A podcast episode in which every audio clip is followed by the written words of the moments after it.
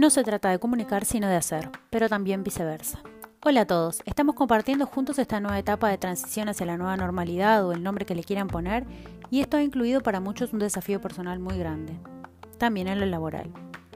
Es que estos tiempos son difíciles y claramente nos vemos un poco contra las cuerdas, cuestionando o validando nuestras costumbres y formas de hacer las cosas, y a veces está muy bueno y a veces es un parto doloroso, digamos la verdad. Quienes somos madres o padres estamos viviendo mucho más eh, combos de cosas el estar todos juntos las 24 horas, pero hoy nos vamos a centrar en lo que tiene que ver con el trabajo y particularmente con lo que tiene que ver con los esfuerzos para que luzca ese trabajo que hacemos, para darlo a conocer y cómo llegar a tener algo que decir. Si bien esto aplica para trabajadores dependientes e independientes, en estos podcasts de cierre de abril vamos a dedicarle el tiempo a los independientes. Y el tema de los minutos de hoy es la venta de la tarea realizada, ya sea internamente para el cliente contratante, si es que aplica, como la venta de la tarea o la confección del producto o servicio para el cliente final que lo consume. Esto es importante porque en los últimos años muchas de las tendencias de valoración de las marcas tienen que ver con el reconocimiento personal y de ese know-how que cada uno tiene o cada empresa también tiene e incluso le da vida a las historias de estas marcas o de las personalidades incluso. Decir cómo se hace algo comunica mucho del valor de lo que se construye, ya sea tangible o no. Habla de la calidad, del profesionalismo, de la dedicación que le damos a esa tarea o a ese producto. Genera empatía con quien lo recibe y también muestra como el respeto por la tarea y el respeto por el cliente final o el cliente de esa tarea también, ¿no? Ya sea un jefe, un cliente de una cuenta o un comprador de un producto o servicio. También comunica, bueno, qué gestión de tiempo le dedicamos a esto y en pensar en el otro, en las necesidades del otro y un montón de cosas más.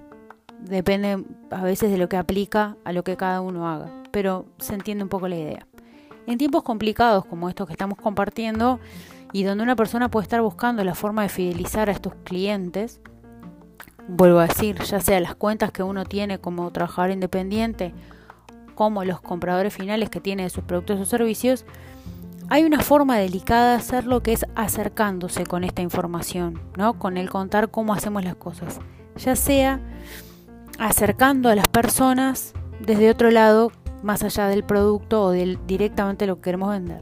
Y además tiene un efecto como muy personal que hace que el otro quiera escuchar, porque le vamos a estar hablando de algo más íntimo, por decirlo de una manera, y con lo que también se puede empatizar. De todas formas, es importante saber qué contar y cómo hacerlo, porque no da lo mismo. No se trata de simplemente hacer una lista con un punteo de ítems, ni de un relato desordenado, con muchos adjetivos, muy floreado. Se puede hacer incluso con breves informes cuando se trata de clientes de cuenta o incluso con posteos, por ejemplo, según el canal elegido, si uno tiene redes sociales para comunicar lo que hace ya sea vender sus productos, sus servicios y demás. Quien recibe esta información está ya inmerso en un mundo de datos con la información de la competencia, de las marcas, de los productos o servicios sustitutos a los que le queremos vender o a los que ya le vendemos. Y el tiempo de esta persona, que como el nuestro es un recurso totalmente finito, es algo a tener en cuenta. Realmente tenemos que valorar esto si llegamos a esa persona y esa persona nos va a regalar su tiempo para conocer nuestro producto o conocer esto que hacemos y cómo lo hacemos, tenemos que aprovecharlo. Hace unos días puntualmente asesoraba a una emprendedora de productos artesanales y le comentaba precisamente que el arte de la confección, eso que ella le pone cuando hace sus productos, ya que los hace de cero, es también una materia prima de comunicación de su negocio no únicamente la venta del producto final. Y hay muchas metáforas que le dan vida a estos mensajes, así como también hay muchos valores que están incluidos en los productos. Y realmente ella no había reconocido esto por no pararse a pensar un minuto en esto. Un tip que nunca falla, animarse a contar con imágenes. En el mundo en el que vivimos, ya sea que estemos llegando al celular del cliente, al mail del cliente, o en persona, si fuera el caso, tratar de apoyarnos en esos recursos. Y no se precisa una gran producción fotográfica o una edición, edición compleja de videos con efectos y grandes gastos e inversiones. Un obstáculo que tenemos para esto de la comunicación más allá del producto, de la comunicación directamente de venta, este branding en el alma de nuestra marca, sin duda es la extensión de tiempo que le exigiremos al otro para contarle lo importante. Porque si abusamos de ese tiempo, el efecto puede ser claramente el contrario y no es para nada lo que precisamos en este momento puntual. Bueno, nunca, pero puede ser una consecuencia mucho más grave en este momento. La respuesta a este obstáculo creo que es la simplicidad. Un buen resumen puede incluir imágenes que hablen más que mil palabras, como esto que les decía de apoyarnos en las imágenes, y mostrar la calidad en el cuidado del detalle. Eh, ya sea, vuelvo a decirlo, mostrando que anticipamos la necesidad del cliente o que el producto final tiene esos aspectos contemplados. Se puede sin duda apelar a dividir el mensaje. Esto no, es necesario decirlo todo en un solo mensaje. Hay veces que en una línea se puede contar, pero otros podrían hacer una película. Cuando pensamos en dividir este mensaje, podemos pensar en varias piezas que aborden conceptos de manera separada, individual.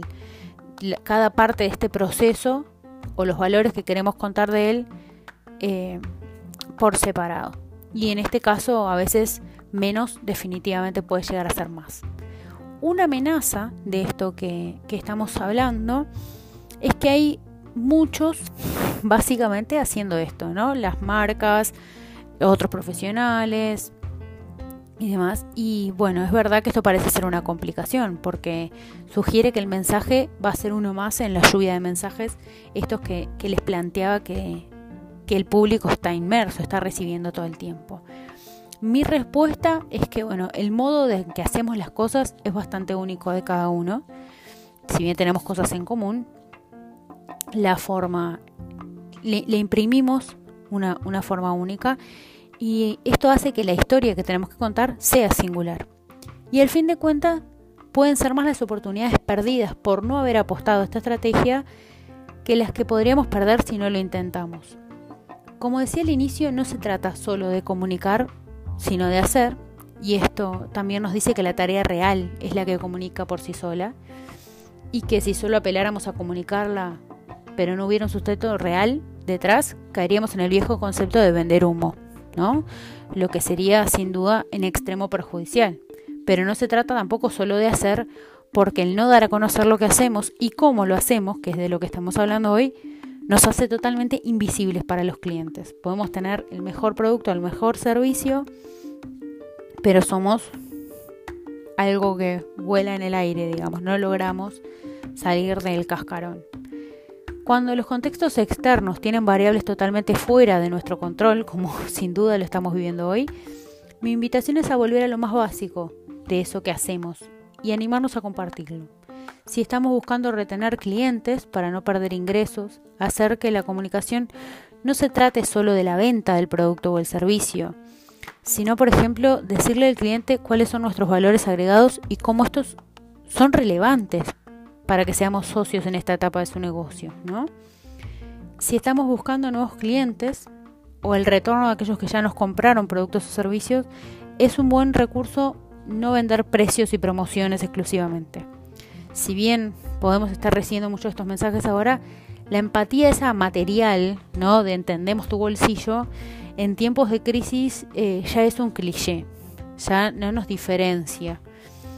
Y, es algo incluso de lo que muchos de los que están del otro lado, de los usuarios, de los clientes finales o de los clientes cuentas, desconfían, ¿no? Eh, es, esa bajada de precio puede cambiar la calidad, eh, puede tener que ver con que lo confeccionás diferente, en algo estás recuperando eso, ese precio. Entonces tenemos que cuidar esto y apelar justamente a que tenemos mucho más para contar. Bueno, eh, mi nombre es Diana Sierra, este es uno de los podcasts de mi canal y los invito a seguir escuchando más. Hasta luego.